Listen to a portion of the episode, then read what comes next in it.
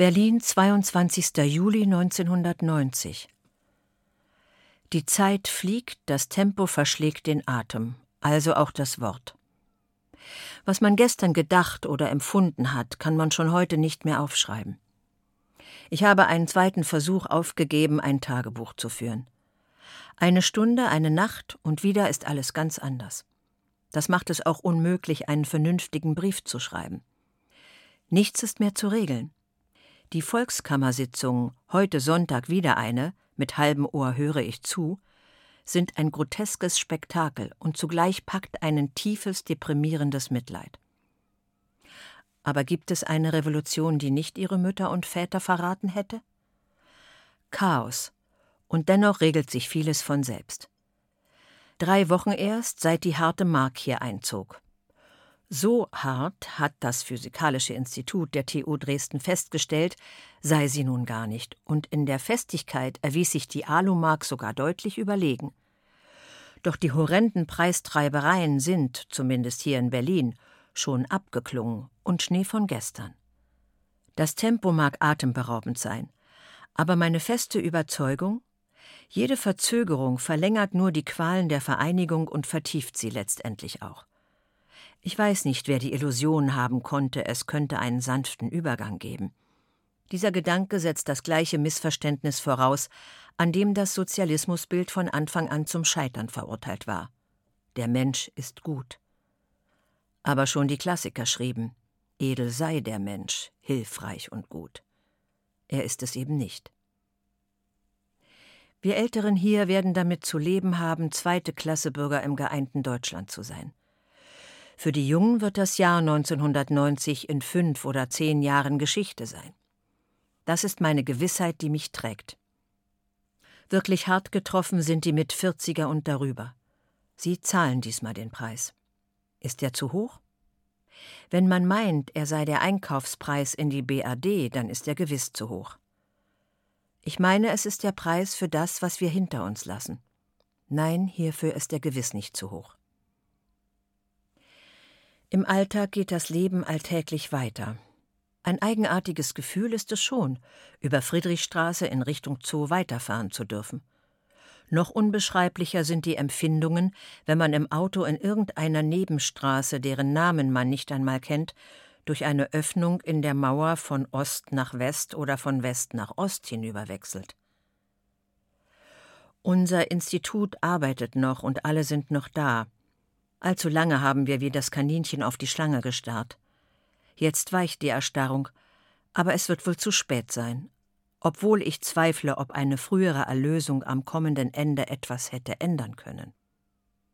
Wenn ich vorhin einen Abschnitt in einer Volkskammerrede richtig verstanden habe, müssen für solche einem Ministerium nachgeordneten Institute bis Mitte September Ausgliederungs-, Auflösungskonzeptionen dem Ministerrat vorgelegt werden und die Verfahren bis Jahresende abgeschlossen sein.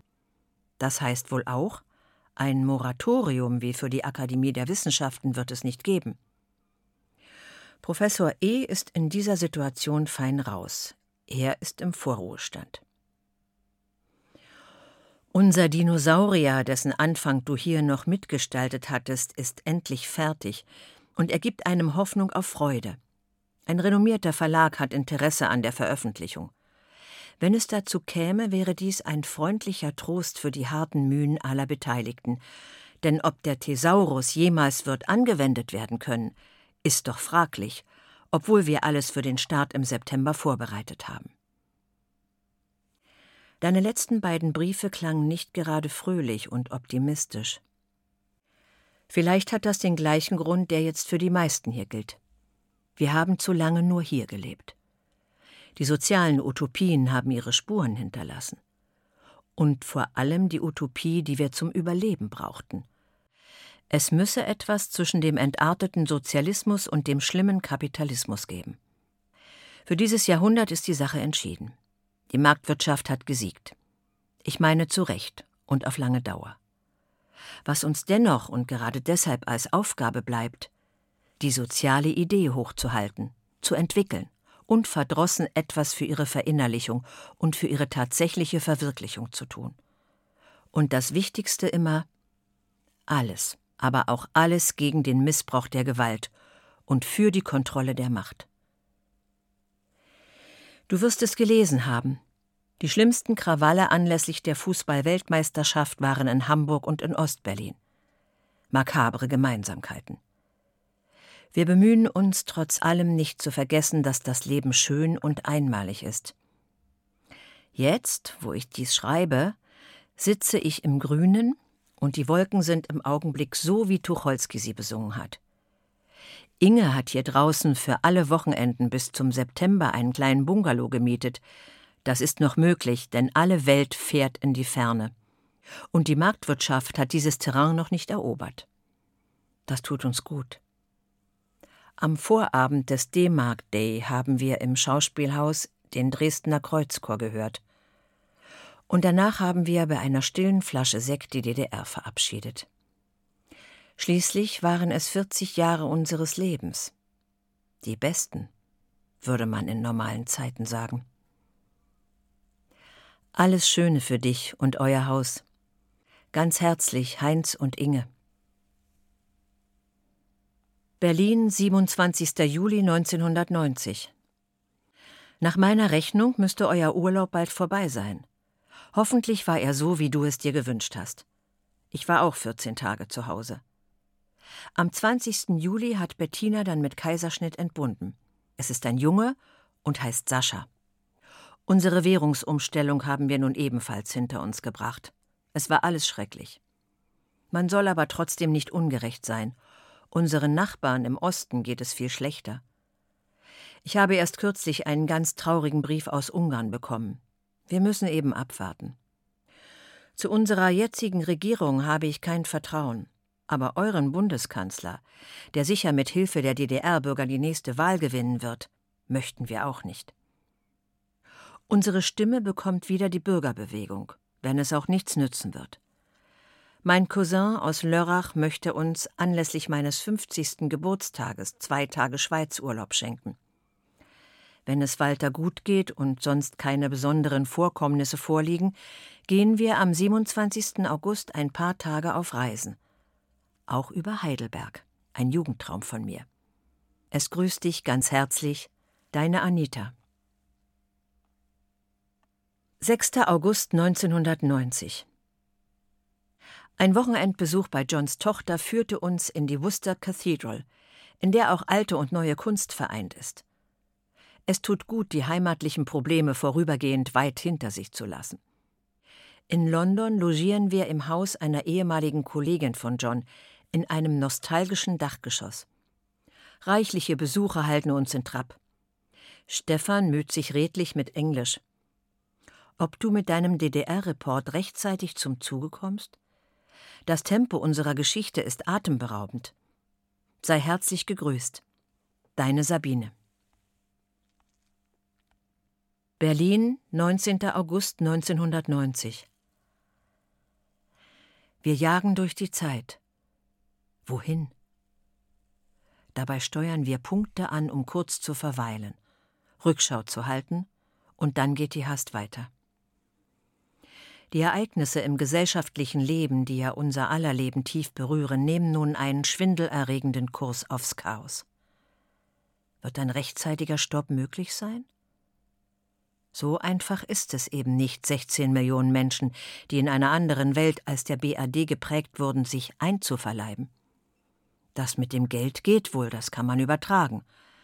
Aber die Lebensweise, die Gefühle, die Erfahrungen, die anderen Wertungen des Lebens und so vieles mehr können eben nicht so locker und selbstverständlich übertragen werden. Die jetzige Regierungskrise scheint die Schwierigkeiten dieses Gewaltaktes bloßzulegen. Hier treten die tiefen Gegensätze zutage. Hab herzlichen Dank für deinen wunderschönen Reisebericht. Eberhard und ich konnten uns die Schönheiten gut vorstellen, so plastisch hast du sie geschildert. Weißt du, die Anna, die einmal Anitas und meine Chefin war, ist oft in den Norden gereist. Sie liebte die nördliche Landschaft leidenschaftlich. Sie hat mir oft davon erzählt, und deine Schilderung rief auch die ihre in mir wieder wach. Ich habe den Sommer mit viel Wehmut verlebt. Mir ist oft schwer zumute. Aber ich weiß, dass das Pendel auch wieder nach der anderen Seite schlagen wird. Am Gesellschaftlichen tragen wir ja alle schwer. Mit freundlichem Gedenken, deine Ingrid. Berlin, 25. August 1990. Einen schönen Tag, eine fröhliche Feier und ein gutes Jahr wünscht dir ganz herzlich Heinz. Schön, dass wir das alles miterleben dürfen, aber nicht alles, was wir jetzt miterleben müssen, ist freilich schön. Doch lass dir durch solche Gedanken nicht den Festtag trüben und überhaupt die Tage nicht. Wir hatten kürzlich, wie die Zeit vergeht, wieder mal Hochzeitstag und saßen in einer hübschen Gaststätte über der Havel. Im Abendlicht die weißen Segel, Kerzenlicht und weicher Wind. Als Dichter würde ich sagen, es zog Ruhe in uns ein und Frieden und hätte lange so dauern sollen. Zu Hause las ich dann meinen romantischen Kornett. Auch der Mut muss sich mal strecken. Und der Kampf und der Ärger und die Angst. Ungebrochen stehe ich dazu. Das Leben ist schön. Heinz. Berlin, 25. August 1990. Jawohl, ich habe sehnsüchtig auf Post von dir gewartet. Nun bin ich zufrieden. Sogar der ausführliche Norwegen-Bericht tut mir gut. Das hängt damit zusammen, dass das Kennenlernen der norwegischen Fjorde zu meinen Jugendträumen gehörte. Aber ich weiß nicht, ob ich es bei meiner wackligen Konstitution wagen kann, ihn noch zu verwirklichen. Für den Fall, ich nehme es kühn in Angriff nächstes Jahr, wäre mir geholfen, wenn du mir verraten würdest, mit welchen Kosten man für drei Wochen rechnen müsste und wie es steht mit der sprachlichen Verständigung. Von Fotos kenne ich ja die hinreißende Landschaft der Fjorde und Schären und mache mir keine Illusionen darüber, dass ich dem auf Anhieb künstlerisch gar nicht gewachsen bin. Mit der Kunst sieht es momentan natürlich trübe aus. Wir alle sind vom Alltag zu betroffen, um uns der Kunst hingeben zu können. Seit Januar bin ich oft der einzige Zirkelbesucher und arbeite zwar unverdrossen, aber eben psychisch behindert. Alle Zirkelleiter haben per 31. August ihre Kündigung erhalten. Sie sollen sich neu bewerben. Aber das besagt gar nichts, denn erstens fehlt es am Geld und leider auch an Beteiligung.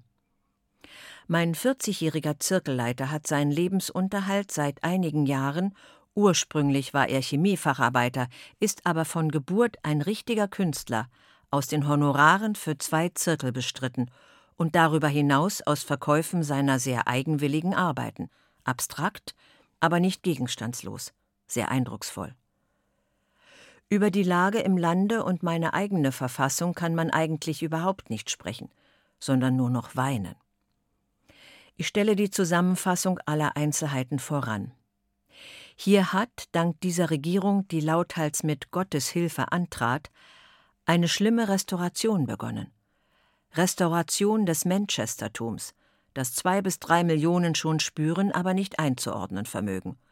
Und Restauration des Kolonialismus, der ja in der dritten Welt ohnehin bloß de jure, nicht de facto überwunden war.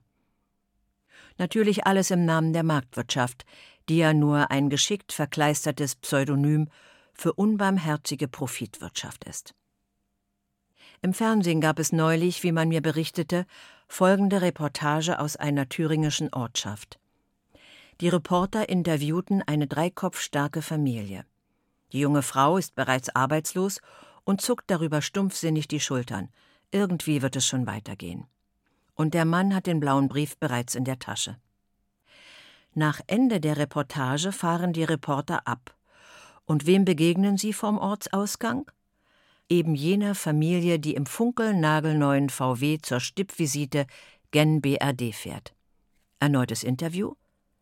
Aber wieso haben Sie einen so teuren Wagen?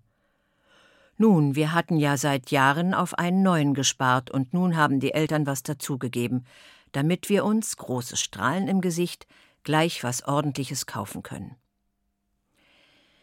Hier hast du ein Bild jener vielen, die völlig besoffen sind. Kein Gedanke an die Zukunft, keine Vorsorge und erst recht völliges Desinteresse am Allgemeinwohl. Sie werden allesamt Herrn Kohl wählen, weil der ihnen die Freiheit, die D-Mark, ein neues Auto und schicke HiFi-Technik gebracht hat und das große Wirtschaftswunder DDR aus dem Kaffeesatz prophezeit. Es ist ganz und gar grauenerregend. Dann sind da die vielen, vor allem Älteren, die wegen Arbeitslosigkeit der Kinder und Enkel bereits resignieren und weil ja doch alles gar nichts nützt, wild entschlossen sind, den beiden nächsten Wahlen fernzubleiben. Sobald ich mit solchen ins Gespräch komme, flehe ich sie förmlich an, doch Bündnis 90 oder SPD zu wählen, weil jede fehlende Stimme eine Stimme für Mr. Kohl ist. Meine Intensität macht zwar momentan nachdenklich, aber das bedeutet nichts, denn diese Leute sind vollkommen gelähmt, vergessen ruckzuck, was ich ihnen vor Augen geführt habe. Die wenigen, die noch einigermaßen durchsehen, viele davon schon arbeitslos, aber trotzdem an die Zukunft des Landes denkend, kämpfen, strampeln, klären auf. Aber das alles, Gott und Krause plus de Misère sei Dank, wird kaum viel nutzen. Im persönlichen Umfeld können sie nichts bewirken, und soweit sie Abgeordnete sind, in der Volkskammer auch nicht. Mit uns allen wird ein übles Spiel getrieben. Selbstverständlich wäre es notwendig, dass unabhängig vom Datum vor der sogenannten Vereinigung ein Einigungsvertrag zustande käme. Aber da jene finden, mit Gottes Hilfe gehe es auch ohne einen solchen, muss ich dir recht geben. Die Hauptsache ist das Wahlergebnis am 2. Dezember. Aber mit der Vernunft der hiesigen Mehrheit ist nicht zu rechnen. Sie hat sich am 18. März für Kohl entschieden und wird ihre Meinung dem Gesetz der Beharrung zufolge nicht ändern. Diese Leute sind nicht bereit und imstande, sich zu besinnen und Umkehr und Einkehr zu halten.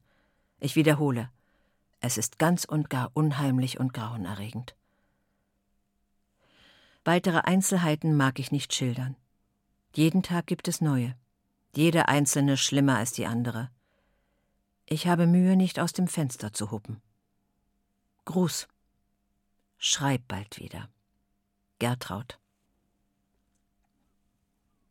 28. August 1990 nun will ich doch noch mal versuchen, über einige Einzelheiten des DDR-Alltages etwas zu berichten. Das wird ein bisschen durcheinander gehen, doch darüber will ich mir den Kopf nicht zerbrechen. Davon, dass vor und nach der Währungsunion vor allen Banken und Sparkassen Schlangen standen, hast du sicher gehört. Alle waren jedenfalls vor meiner Sparkasse sehr freundlich miteinander und die meisten auch ein wenig bedrückt. Aus den verschiedensten Gründen. Eine Frau, die in meiner Schlange lauthals Begeisterung zur Schau trug, wurde schweigend verachtet, als wäre sie nicht bei Troste. Das wird in Sachsen und Thüringen anders gewesen sein. Aber Berlin ist nun mal vorwiegend rot. Übrigens stehen aus mir unerfindlichen Gründen jetzt schon wieder Schlangen vor den Geldinstituten. Über die Fülle der Angebote und die verwirrende Zahl gleichartiger Produkte Haushaltschemie, Kosmetika, fade Illustrierte von schreiender Buntheit und gefüllt mit Reklame noch und noch von verschiedenen Firmen brauche ich nichts zu berichten. Das kennst du ja. Überhaupt diese Reklame. Belästigende Postwurfsendungen, die hier im ganzen Haus ungelesen in den Müll wandern. Welche Verschwendung! Und wer bezahlt das? Dieser hanebüchene Unsinn im Fernsehen und Rieseninserate in allen Zeitungen. Auch die Umstellung auf das ganz andere Preisgefüge ist dir ja abgefordert worden. Bananen und Ananaskonserven ganz billig, Brot und Kartoffeln teuer. Ich habe mich noch nicht so recht daran gewöhnt und finde es zurzeit auch etwas absurd. Bei meinem geringen Verzehr gerate ich vorläufig, trotz inzwischen erhöhter Posttarife, noch nicht in Schwierigkeiten. Die werden erst kommen, wenn die Mieten, Fahrtkosten und anderes laufende Ausgaben anziehen. Ich habe leichte Sorgen wegen meiner Behausung, kein Bedürfnis nach kleinerer Wohnung, erst recht kein Bedürfnis, auf diese gute Hausgemeinschaft zu verzichten. Zero ist so gut wie gestorben, und die Mülltonnen füllen sich mit Karton- und Plastikverpackungen, Flaschen und Dosen aller Art und Größe, Papierstapeln und so weiter. Nichts, was hier existierte, darf bestehen bleiben. Alles wird systematisch vernichtet und dann viel besser wieder aufgebaut. Auch die Volkssolidarität ist so gut wie gestorben. Ihr bisschen Geld wurde ja halbiert. und vielerorts wurden ihr die Räumlichkeiten, in denen die Älteren gesellig zusammenkamen, gekündigt und dann, o oh Scheinheiligkeit, für überhöhte Mieten wieder angeboten. Es gibt für die Alten keine billigen Mittagessen mehr, keine für sie einkaufenden und reinemachenden Volkshelfer. Das alles wird demnächst aufs Beste von den sogenannten Wohlfahrtsvereinen übernommen, die dem bundesdeutschen Sozialhilfegesetz, eine entwürdigende Angelegenheit für die Betroffenen, verpflichtet sind. Wer Hilfe beanspruchen möchte, muss sich und seine Angehörigen, von denen er unter Umständen seit Jahren nichts mehr wissen will, aus welchen Gründen auch immer, von innen nach außen stülpen lassen. Freiheit und Würde ja, bloß nicht für die Unbegüterten. Ich könnte verrückt werden. Ich kann dir nicht im Einzelnen beschreiben, wie mit Hilfe raffinierter Finanzmanipulationen und äußerst tückischer Gesetze, ausgebrütet ohne Zweifel in der BRD, sofern es sich nicht sowieso um reine Übernahmen handelt, sondern um Übergangsbestimmungen, alles, wirklich alles vollkommen zerstört wird. Zum Beispiel Ambulatorien und Polikliniken. Ärzte und medizinisches Personal gingen auf die Straße, ohne zukunftsträchtigen Erfolg. Darüber, was sich jetzt in kleinen Kommunen abspielt, nur wenige Worte. CDU-Landräte laden ordentlich gewählte PDS-Bürgermeister einfach zu den allgemeinen Bürgermeisterbesprechungen nicht ein. Inkompetente Leute im Dorf haben beliebige Ressorts übernommen und walten frei nach Schnauze, weil sie weder Gesetze kennen noch von ordnungsgemäßer Verwaltung eine Ahnung haben. Sie haben ja die Stimmen der Mehrheit. De Maizière hat mit diesem Argument neulich eine wichtige Diskussion abgewirkt. Das macht Schule. Sie haben die Stimmen und deshalb haben sie in allem Recht. Bürgermeister kleiner Gemeinden erhöhen die Pachtsätze für Datschengrundstücke, um die jetzigen Pächter loszuwerden und an zahlungskräftige bundesdeutsche Bürger zu Höchstpreisen verkaufen zu können, statt an langfristige Pachteinnahmen, das heißt an die Zukunft zu denken. Summa summarum, ein Albtraum für jeden, der Augen hat. Hier bleibt kein Stein auf dem anderen, und das Chaos wird unabsehbare Zeit anhalten. Ich bin überzeugt, nur wenige Menschen hierzulande werden so sehr vom Grauen geschüttelt wie ich. Obwohl sich ja vieles, sogar der Verfall der Rechtssicherheit, ganz in der Öffentlichkeit abspielt, wird es einfach ignoriert. Das ist wohl ein Selbstschutz oder beruht auf Unwissenheit.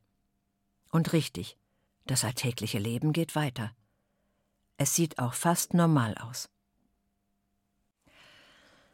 Das soll für diesmal genug sein. Als Gegengabe darf ich mir vielleicht zwei bis drei Sätze erbitten, was der normale Hamburger von der politischen Lage hält. Tangiert sie ihn überhaupt? Macht er sich Gedanken? ND wie Berliner Zeitung, Sonntag wie Wochenpost, drucken zwar gelegentlich Auszüge aus bundesdeutschen Zeitungen ab, aber da diese vier ja immer noch links sind, ist die Auswahl des Abgedruckten keineswegs repräsentativ. Sie soll den Leser hier vermutlich trösten und ermutigen. Sei lieb gegrüßt, deine alte Gertraud. Leipzig, 4. September 1990. Noch einen Monat DDR. Beiliegend erstmal die Studienbescheinigung. Mal sehen, was du erreichen kannst. Bis Ende Dezember gibt es erstmal Stipendium. Ab Januar soll BAföG eingeführt werden. Aber erst rückwirkend ab April gezahlt werden. Was die gesamten Regelungen im Hochschulrecht betrifft, herrscht in dieser kritischen Übergangszeit ein totales Chaos. Nach zwei Tagen Vorbereitung, Einweisung und Erledigung der Formalitäten geht morgen der Unterricht los. Die Apfelernte fällt aus, habe ich mir schon beinahe gedacht. Das erste Semester ist vollgestopft mit Unterricht und Vorlesungen. So zum Beispiel mit Bewegung, Fechten, Gesang, Szenenstudium, Vorlesungen in Theatergeschichte, Ästhetik. Und statt dem verhassten Marxismus-Leninismus soll jetzt Psychologie und Soziologie eingeführt werden. Sprachunterricht Englisch statt Russisch. Soweit das Wichtigste im Telegrammstil. Um 18 Uhr geht es heute weiter in der Hochschule. Es ist hier keine Besonderheit, von 8 bis 22 Uhr in der Schule zu sein. Was sein muss, muss sein. Sei ganz lieb gegrüßt von deinem Christian.